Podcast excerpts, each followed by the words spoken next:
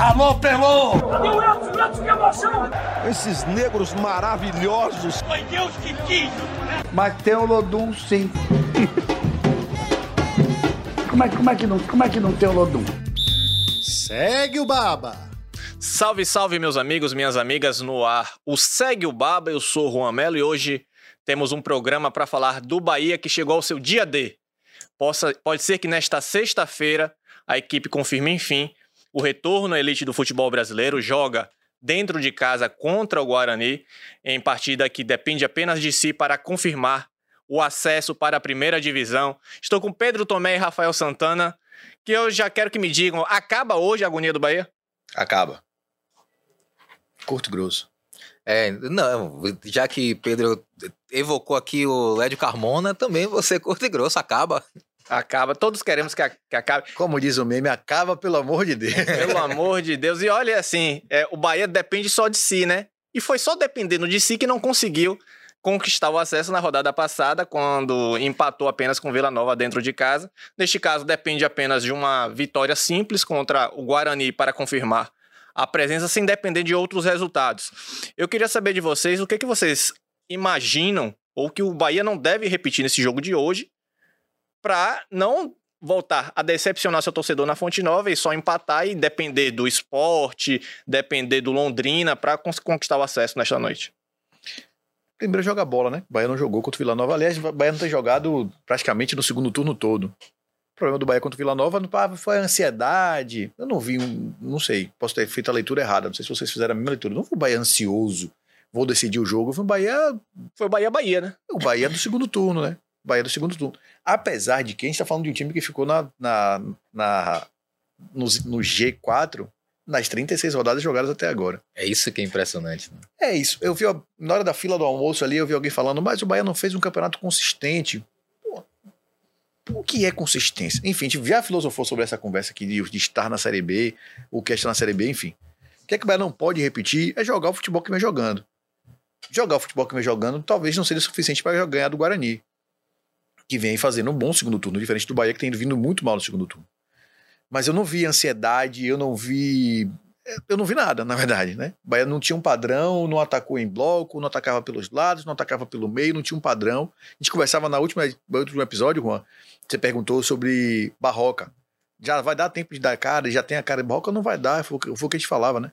É, o, Bahia que teve três treinadores no ano, que por mais que Anderson e Guto tenham ali mais ou menos a mesma filosofia de trabalho, você troca de treinador, cada um tem um jeito de trabalhar, por mais que tenham conceitos parecidos, os times jogam de um jeito parecido, mas cada um tem uma forma de trabalhar esse conceito. E aí o time vai perdendo característica, vai perdendo, vai perdendo é, é, identidade de fato. E é isso que o Bahia é hoje, um time sem identidade, chegou na reta final do campeonato, que era para ser um campeonato completamente tranquilo, tem hoje 95% de chance de subir, mas ainda assim tem torcedor que, se você perguntar, não é todo mundo que está 100% confiante, sabe? Fica todo mundo meio assim, não, é. é tá. Eu já ouvi, inclusive, alguém fazendo conta, que vai ser o contrário do Vitória. Que vai... que vai na última rodada ele vai sair. Eu ouvi de torcedor, real. Eu ouvi. Não vai fazer que nem o contrário. Vai empatar agora, vai empatar a sexta e vai perder no último. Eu falei, peraí, pô. Só faltava essa, né? Você passar todas as rodadas no G4, exceto a última. Acho que isso não vai acontecer. É isso, é, é hoje é 5% de chance de acontecer. Eu acho muito difícil. Mas o que acontece é que o Bahia foi tirando a confiança do torcedor. Foi impressionante que o Bahia fez isso ao longo do campeonato todo, né?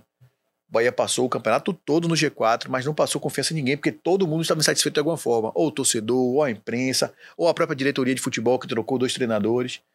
É, é isso, o Bahia precisa, na sexta-feira, esquecer o que foi que passou no ano todo, jogar um pouquinho de bola e ganhar o jogo do Guarani.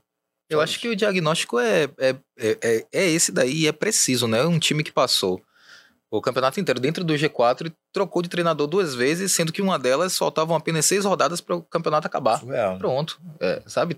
Tem alguma coisa estranha aí.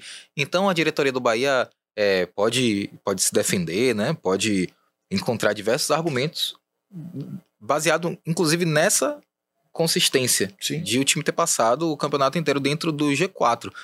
Mas o, o, grande contraponto é esse, né? A, a grande contradição para a diretoria do Bahia é essa.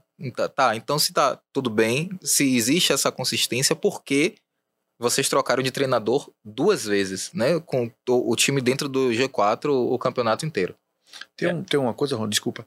Só para lembrar, eu tô errado, mas Belintani, todas as outras vezes que um treinador era demitido, ele dava entrevista coletiva. Ele Dava. falava sobre isso. Essa última de Anderson, não- ele não apareceu. Zero justificativa. Tanto dele quanto Freeland, né? É isso. Mas sim, a gente pode falar de muitas outras coisas, das escolhas, mas todas as vezes que ele demitiu um treinador, ele aparecia inclusive de Dabove, que foi aquela demissão que todo mundo já sabia que ia acontecer, e foi antes do que todo mundo previa. Ele veio, falou ao vivo no aeroporto. Eu lembro daquele, enfim, foi um, um- um evento bem atípico. Mas ele apareceu dessa vez. Deve estar preocupado com a SAF, talvez, né? Tipo, vai subir, já tá tudo certo aí, vamos. Eu acho que alguém deixou a chave do futebol cair, tá perdido, sabe? É minha, sua, Não, é é minha, minha. sua. é, e aí.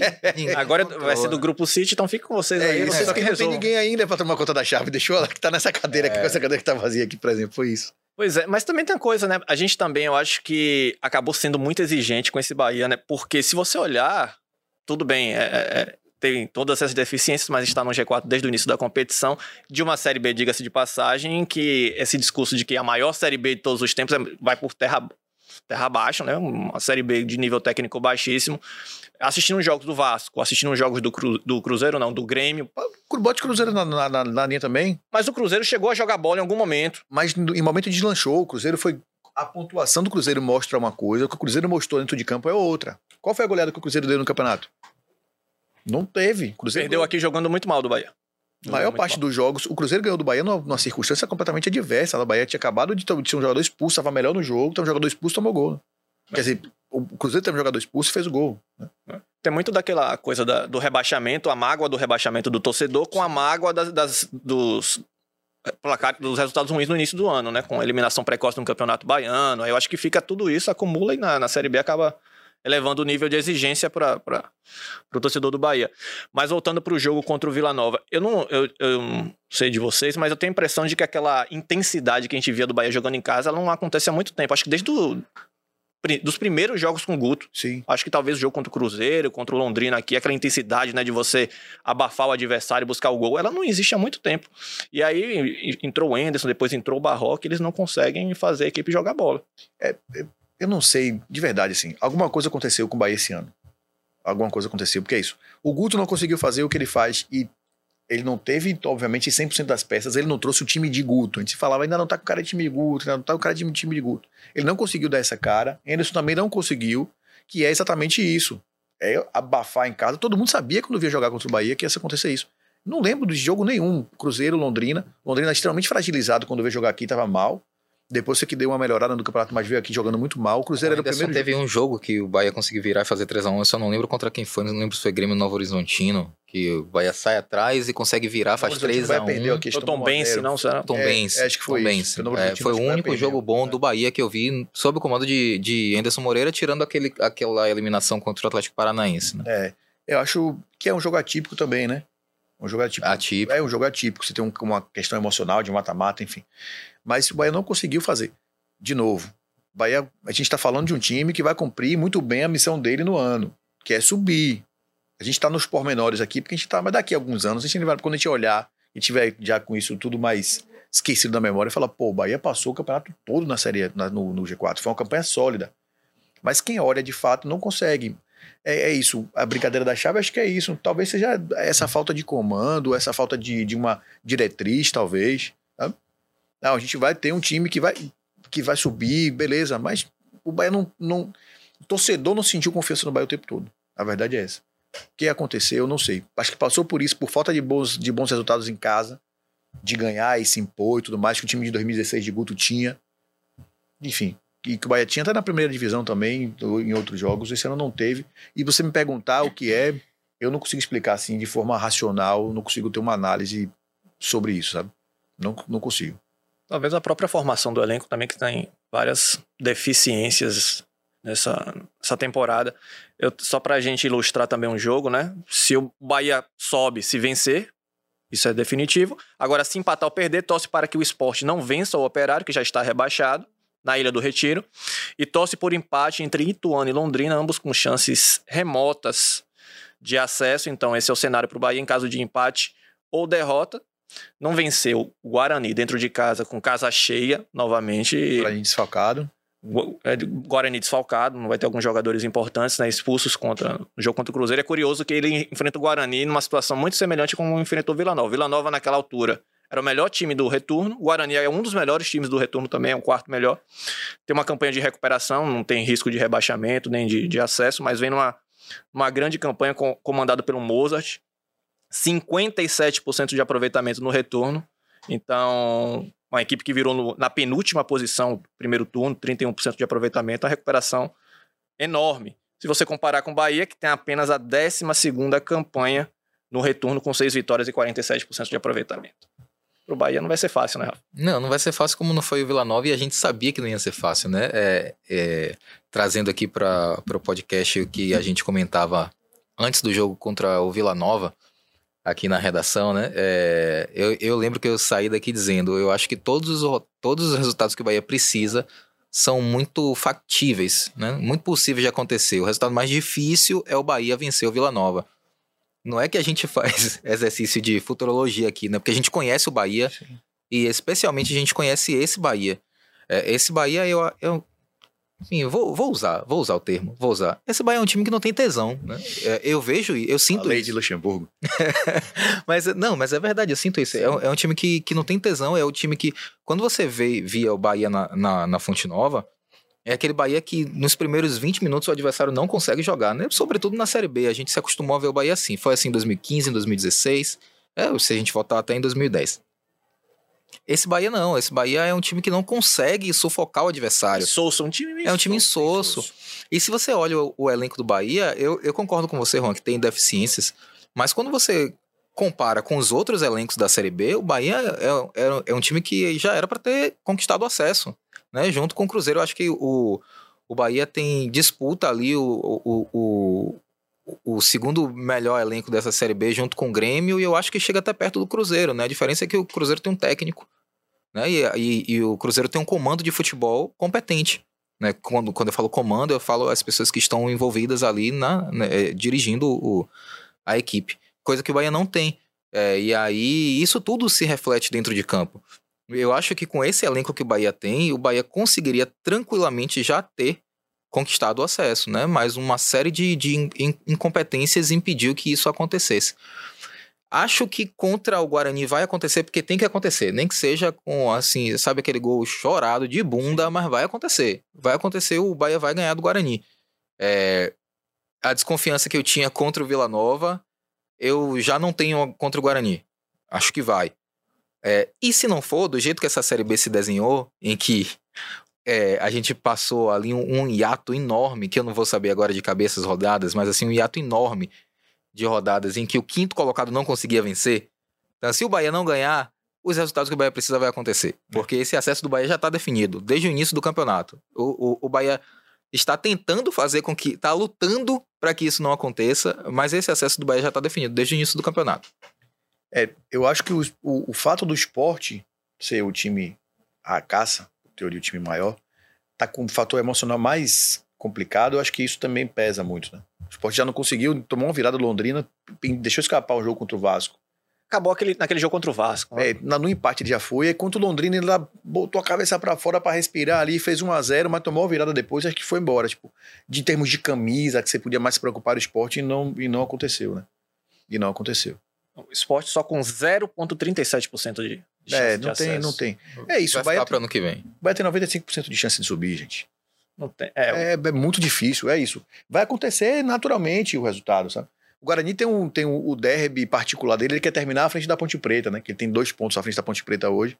E aí tem aquela briga interna deles lá, enfim. É, o- é o que motiva o Guarani hoje. Mas isso nós, a gente falou no último podcast também. Não existe time profissional de alto nível, de primeira, segunda, terceira divisão, que, que não tem nada a perder. Não, não é assim, não existe isso. O Guarani vai jogar o jogo dele, deve ser maravilhoso você ser adversário, visitante num jogo, no, no estádio como a Fonte Nova, lotado, a pressão, deve ser maravilhoso você jogar. Deve ser bom, então você se diverte, você não tem tanto, tanto peso. Você coloca no currículo, né? Olha, E isso, não- é, o Bahia não subiu com a gente aqui. é isso, sabe? Você é lembrado, enfim. Não, vai fazer, mas em algum momento a necessidade, o senso de urgência faz com que o time precise ganhar. E, se, enfim, vai fazer 1 a 0 e a Fonte Nova entra num, num ambiente diferente e, e vai embora. Mas que assim, vai, vai acontecer pelo, pelo todo, sabe? Mas é difícil explicar o acesso do Bahia, assim. Hoje eu vi alguém, alguém leu no Twitter, eu não vou dar a fonte porque eu não lembro quem foi, que tweetou que falou que o Bahia é tipo bêbado de final de festa. Ele tá querendo, tipo, não quer ir embora de jeito nenhum, mas tá querendo, tá tendo a hora dele ir, mas ele não quer subir, sabe? Ele, ele subir é a mesma coisa de ir embora, ele não quer, mas Alguém fica falou lá. também, acho que sobre o Vasco do, do acesso Acesso culposo, né? culposo, acesso- Exato, é a mesma coisa, acesso culposo. Exatamente. E, é, a gente até aprove- ah, projetava que o Bahia fosse subir até contra o Brusque, né? Antes, né? Isso. Já proje- projetava um. Antes, é, é, de- por conta da campanha do Bahia, você chegar agora à penúltima rodada, ainda precisando fazer sua parte, pelo que o Bahia fez no início da competição, de certa forma, um pouco decepcionante. Em relação a isso, dessas equipes que estão lutando contra pelo, com o Bahia pelo G4, o Ituano é que tem mais possibilidades, 7% apenas. Então, Muito pouco. é muito pouco, é muito pouco provável, mas futebol é isso aí. e O Bahia, torcemos para que o Bahia não passe esse perrengue na última rodada. Mas quanto ao time titular, né? São esperadas pe- pelo menos uma mudança no time titular. Daniel não pode jogar, tá suspenso. Matheus Davó foi testado no time titular no, no último treino na terça-feira. Com isso, o Goulart foi pro meio-campo, Davó foi pro ataque, né? Gavó, Davó, Jacaré e Caio Vidal. O que, que vocês acham desse time aí? Eu acho que é o que, mais, que tem de melhor É o nesse possível, momento, né? É É, o o- time possível. é o que tem de melhor. é- é, você vai, vai trazer daqui a pouco um- uma discussão ainda no meio campo, né? Então eu vou esperar. é meio um para frente agora, né? É, Pra frente. é. Vou esperar um pouco. É, eu acho que é, o, o Ricardo Goulart, ele é aquele cara que eu acho que ele não apareceu para essa Série B tecnicamente como se esperava dele, mas ele ajudou a decidir alguns jogos, né? Então, dessa leva de contratações que o Bahia fez nessa metade final do campeonato, ele foi o cara que efetivamente conseguiu ajudar o time, contribuir com gols e com assistência. Também é o que teve mais minutos, né? Porque que se teve você levar mais em minutos. consideração, Caio Vidal Era a maior entrou- contratação, né? Então precisava Sim. estar em campo é para botar ele pra jogar. para dar o retorno. É, acho que ali ele. é, com o Ricardo Goulart, perde-se um pouquinho ali de, de, de poder de, de, de marcação no sentido de preenchimento de espaço, né? Porque o Daniel se movimenta com mais eficiência, mas aí você tem o Davó, que é um cara que corre o tempo todo. A grande questão de- dessas aí, que eu acho, é a discussão sobre o Davó, né? Porque depois que o Davó faz o gol de empate e quase faz o gol do acesso, com aquela bola que, assim, por centímetros, né? Não entrou. é, Volta-se o questionamento. O artilheiro do time na Série B no banco de reservas. E aí parece que a gente vive aqui em ciclos, né? Dessa Série B inteira a gente passou discutindo as mesmas coisas. A gente passou é, a Série B inteira colocando VTs no ar que traziam as mesmas questões. Por que o Davó não é titular? E aí é, eu lembro que chegou em algum momento do, do, do, do campeonato que o Anderson insistia com o Rodaiega e a gente falava que não, não, não tem condição de o Rodaiega continuar sendo titular, o Davó precisa entrar. E aí quando o Davó foi sacado do time titular, a gente meio que não sentiu falta, porque ele não estava fazendo a diferença quando ele estava entrando em campo como titular. Então, até aí, até na, na discussão sobre o, o, o artilheiro do, do Bahia nessa, nessa Série B, você tem pontos em que. pontos que dá, que, que dá para ser discutidos. Porque o, o, o Davó não é um jogador incontestável. Tá longe, de, tá longe disso, né? Tá longe de ser um jogador incontestável. Eu acho que acaba sendo um recorte do que foi esse Bahia na temporada. Mas acho que ele deve ser titular. Tá? Dos atacantes que o Bahia tem ali de centroavante, é um cara que se ele não, fizer gol, ele tá ajudando. Correndo, corre pra caramba, briga com os zagueiros. Então, se não, se não como... Se não é o cara, sabe, que vai fazer meter gol em todos os jogos, ele é um cara que vai contribuir bastante. É, e tem até um número curioso que respalda isso que você está dizendo, que dos nove gols que ele fez, seis foram vindo do banco de reservas, né? Então, assim, um jogador que, quando teve a oportunidade como titular, não entregou tanto quando veio do banco. O Barroca até falou depois do último jogo que o Davó, ele encaixa melhor quando tem espaço. Por exemplo, uma equipe que, no momento que o Bahia está precisando atacar bastante, que o adversário de repente está saindo, mas quando o Bahia precisa construir, Davó, de repente, não é essa mesma opção, até porque tem outra característica diferente do Goulart, que é mais meia, né? O Goulart é mais meia, tem uma presença de área maior, só o que próprio Rodaiega, né? o próprio Rodaí. Se não, se não é um cara que tá numa fase terrível, ele podia estar ajudando o Bahia muito mais, né? Porque é um cara que consegue, né, segurar essa bola, distribuir. A discussão ainda é fase, porque já, já é a série bem inteira, cara. É. É fase. Eu acho que a fase foi a do início do ano. É, de repente a fase foi É. isso. do- Ele fez uma série, uma série A boa também ano passado. Ah, mais ou menos, de série A né? ele fez uns gols, ele foi Não. importante. Ele... Dos sete, quatro foram em um jogo só, né? Tanto que ele- to- todo mundo ficou se perguntando: fica, não fica, vai ficar. É um jogador importante, né? Eu acho que a lesão de Rodalega fez com que ele. Já é um jogador com idade mais avançada. Sempre que você volta de res- lesão, ah, mas a foi a partida de abertura da Série B. Mas ele levou muito tempo parado. Então, quando você volta, ele não, não teve tanto ritmo. Assim, enfim, não tô tentando defender o Liga, não, porque assim, eu acho que tecnicamente ele é um, ele é um bom centroavante. Tem uma carreira que você olha pra trás pelo currículo dele. A gente já discutiu isso aqui quando a gente entrevistou ele. Falou, tem alguma coisa errada com o Rodallega. Como é que esse cara não foi parar na seleção? O cara jogou o Champions League, o- jogou Premier League, jogou na Europa, tinha alguma coisa errada. É, se fez gol por onde ele passou. Tecnicamente, ele é um bom centroavante. Mas tá fazendo uma Série B horrorosa que não justifica ele estar entre o time. Eu ia chegar nesse ponto.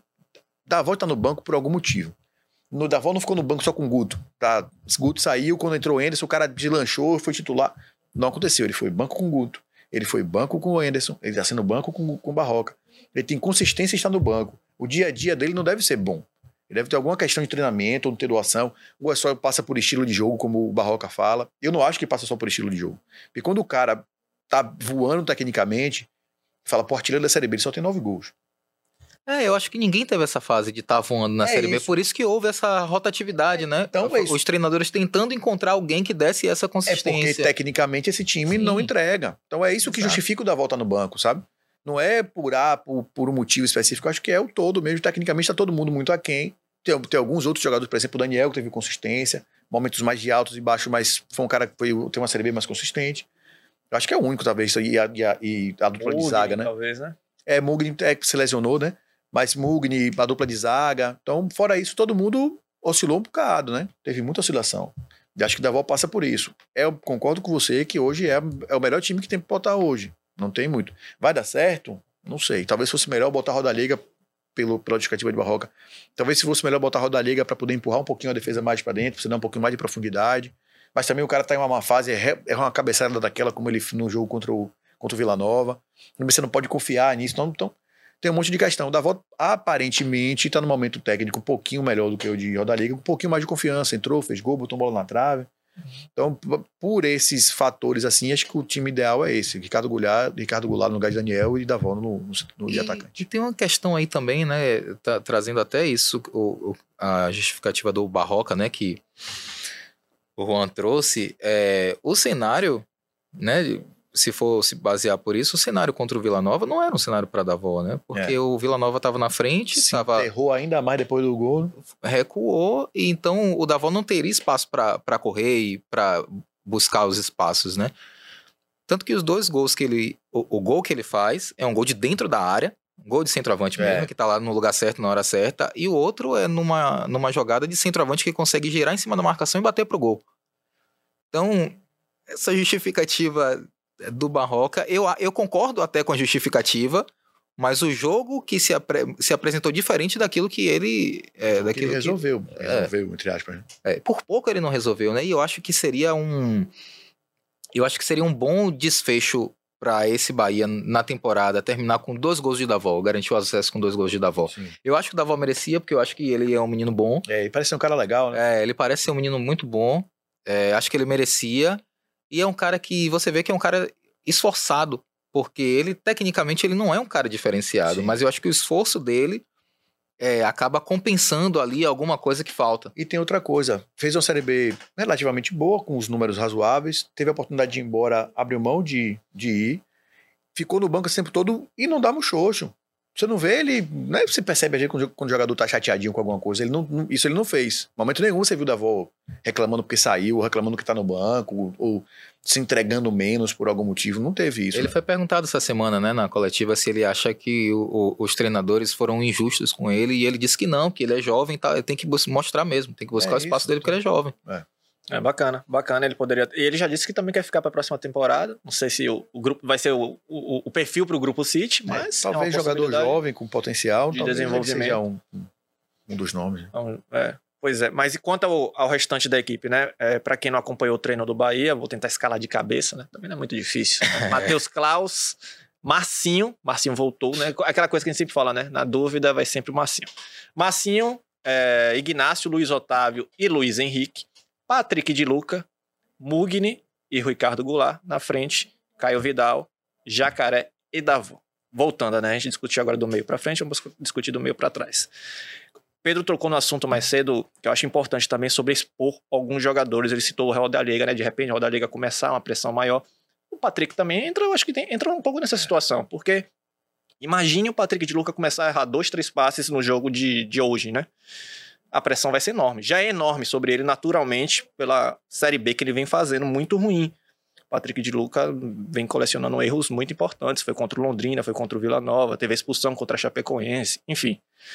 E tem essa, tem essa pressão maior dentro de casa. Para o Patrick de, Patrick de Luca, eu acho que o Luiz Henrique também tem uma pressão enorme, só que o Luiz Henrique não tem ninguém para assumir aquela função. Matheus Bahia está voltando de lesão agora, então provavelmente não vai ser titular, ou talvez fique no banco, né? Na melhor das hipóteses, fica no banco.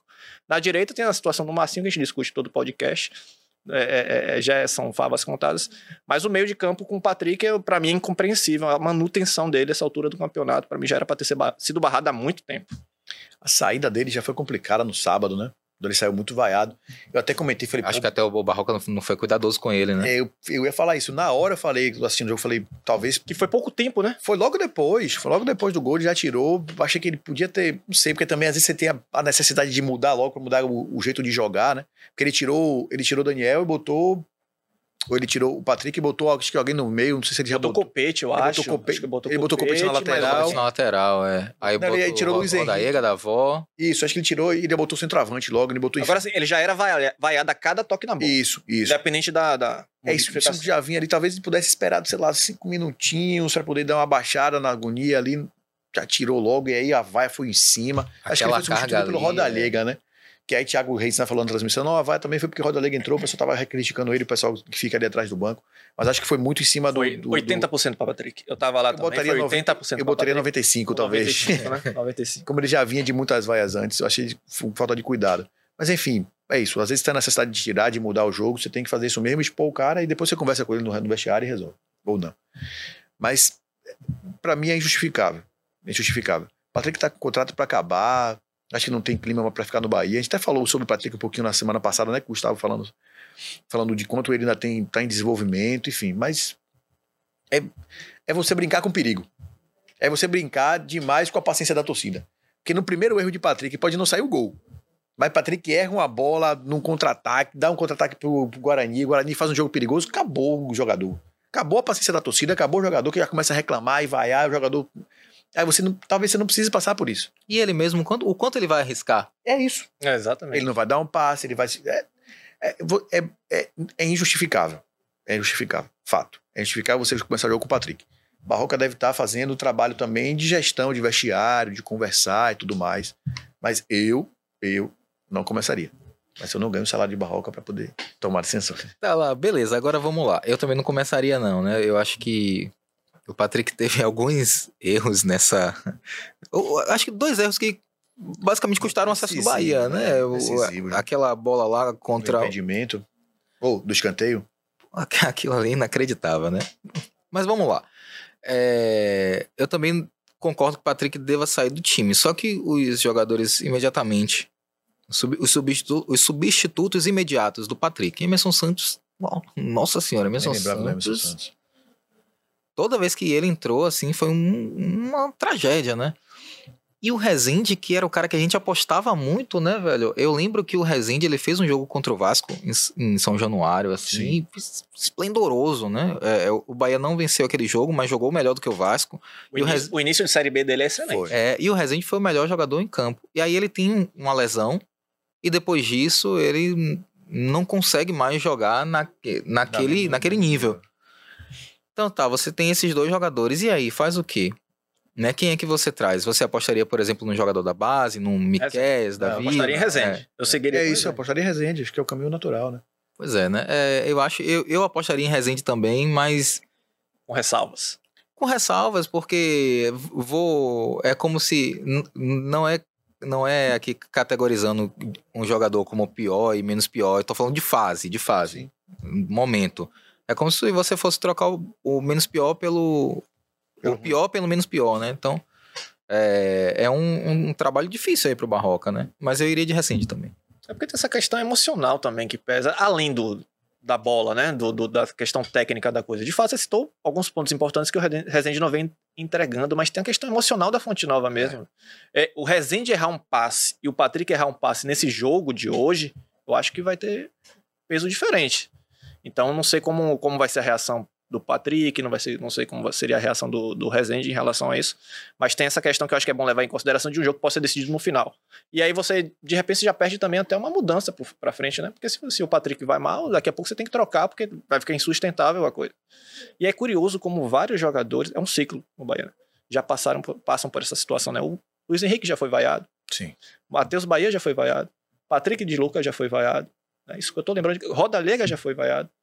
E, e o Bahia faz essa campanha toda na Série Danilo B. Fernandes. Danilo Fernandes. Mas passa por isso que a gente estava começando no começo, né? O Bahia não conseguiu convencer o torcedor. Mesmo ele sendo um time de G4 o campeonato todo, ele não conseguiu convencer o torcedor que ele era um time de G4 o campeonato todo. Em momento nenhum. O torcedor sempre estava insatisfeito com alguma coisa. Eu não sei se. Acho que a- a- você que tem essa teoria desde o começo do ano. O rebaixamento do Bahia do ano passado para esse ano deixou uma mágoa profunda no torcedor, que o torcedor tá com uma capa nos olhos, que ele não consegue enxergar o time sem, sem ter aquela, aquele desgosto. Você fala, não é possível esse time maldito. Vou comemorar, mas eu tô com raiva. Tem um meme, não tem um meme de, de, de Bart Simpson, né? De que é de Bart? Tô, Pegadinha, é pegadinha, já espera pegadinha. Não, é, vou tá comemorar, não, vai é pegadinha. É. Tô, tô, tô comemorando, mas tô puto. Mais ou menos isso o tempo todo, sabe? Você se passou por isso também. Porque o Bahia maltratou, né? O É isso, nesses, nessas, nesses últimos tempos aí, né? Eu, você falando aí, eu só lembro do jogo contra o Atlético Mineiro. Ali foi, foi cruel, né? É, o Aquilo jogo que contra o aconteceu Atlético foi cruel, é né? que foi, foi É. muito emblemático aquele jogo, aquela virada aí. Foi apunhalada ali e realmente, e isso tudo dentro da Arena Fonte Nova, né? Você sair de um estado de euforia extrema para um clima de velório na Fonte Nova, né? Praticamente caiu naquele jogo. É, Foi, foi, Fortaleza foi, a mesma coisa. O Fortaleza dependia só de ganhando. si, né? Ele começou ganhando do Fortaleza. Fortaleza que, por teoria, não queria mais nada no campeonato também. Que a gente tava falando de não querer mais nada. É isso, eu acho que tem essa mágoa. E aí faz com que nenhum jogador caia nas graças do torcedor. Que o cara tá. O cara, qualquer besteira que aconteça, ele já tá. Ah, mas o, torcedor, mas o torcedor tentou com o Rodaiega, viu? A sensação que eu tenho é porque o Rodaiega, além de ele ter feito um primeiro semestre bom, aquele final de ano também que ah, agradou, né? É, o torcedor. Ele é um cara muito carismático. É. Ele, ele tá sempre sorrindo, é tá difícil sempre. não gostar de Rodaí. É difícil não gostar de Rodaiega, então a sensação que eu tenho é que o torcedor tava sempre esperando que ele fizesse o gol, sabe, pra tá bom, vem, abraçar ele, te sabe? Eu sempre te amei, venha, meu Colomba. Era o cara que dava cara a tapa depois das derrotas, ia no, Isso, no ia Twitter, Ia na- falar nas e redes tal. sociais e tal, o ser humano precisa de um abraço, né? Então, é, eu- a sensação que eu tenho é que o, o torcedor. E, e houve uma identificação com, com o Rodaiega que foi muito natural. Ele chegou e falou: cara, esse cara podia ser baiano, É sabe? isso, pô. O cara é um negão Rastafari Pô, jogando é, no Bahia fazendo gol, baiano, velho. É um case de sucesso. Sabe? Então a, a sensação que eu tenho é que a torcida quer abraçar o Rodaega, mas o Rodaega não tá conseguindo. É, não tá conseguindo ser abraçado, ser Exato, acolhido. é. Pois é, mas sabe o que eu tô sentindo? É que vai ter gol do acesso de Patrick de Luca pra queimar a língua de todo mundo Nossa, aqui. Patrick de Luca nem vai entrar no campo. Ele nem vai entrar no jogo. Não vai. Olhe, olhe, não sei não. Vamos encerrando essa edição do Segue o Baba. É, é hoje pode ser o dia do acesso, um jogo marcante pro Bahia. A gente tem esse clima aqui de desconfiança total. É isso. mas, mas, de fato, é, é, tudo pode dar certo nessa. Nós esperamos que sim, pra não deixar pro CRB, né? Pra gente não ter mais um podcast pra falar mal, né? Eu não, eu não tô desconfiando, não. Acho que o Bahia vai subir. Vai- o Bahia vai subir e vai ganhar o jogo do Guarani. Mas assim, dizer que isso é. Ah, isso vai acontecer e vai ser uma maravilha. Não vai. É, a questão não é nem desconfiança, é, você, é a forma como vai acontecer. A questão acho que é essa aí. O torcedor tá pensando nisso também, sabe? Pô, eu vou comemorar pra caramba o jogo contra o Guarani aqui, mas, pô, podia ter sido sábado passado. Podia ter sido antes. É, podia ter sido contra o Grêmio, sabe? Alguma coisa assim. Acho que é mais ou menos esse sentimento. Agora sim, o jogo acaba também sexta-feira, 9 horas da noite. Aí Sexta-feira, 9 horas da noite. já- Com acesso. Esqueça. Exatamente. Então é isso, pessoal. Vamos encerrando esta edição do Segue o Baba. Pedro e Rafa, muito obrigado e até a próxima. 111 edições do Segue o Baba. Valeu, tamo junto. 111 edições, tamo aí. Valeu, pessoal. Até a próxima. Alô, Pelô! Cadê o Elton? Elton, que emoção! Esses negros maravilhosos. Foi Deus que quis! Mas tem o Lodum, sim. como, é, como, é que não, como é que não tem o Lodum? Segue o Baba.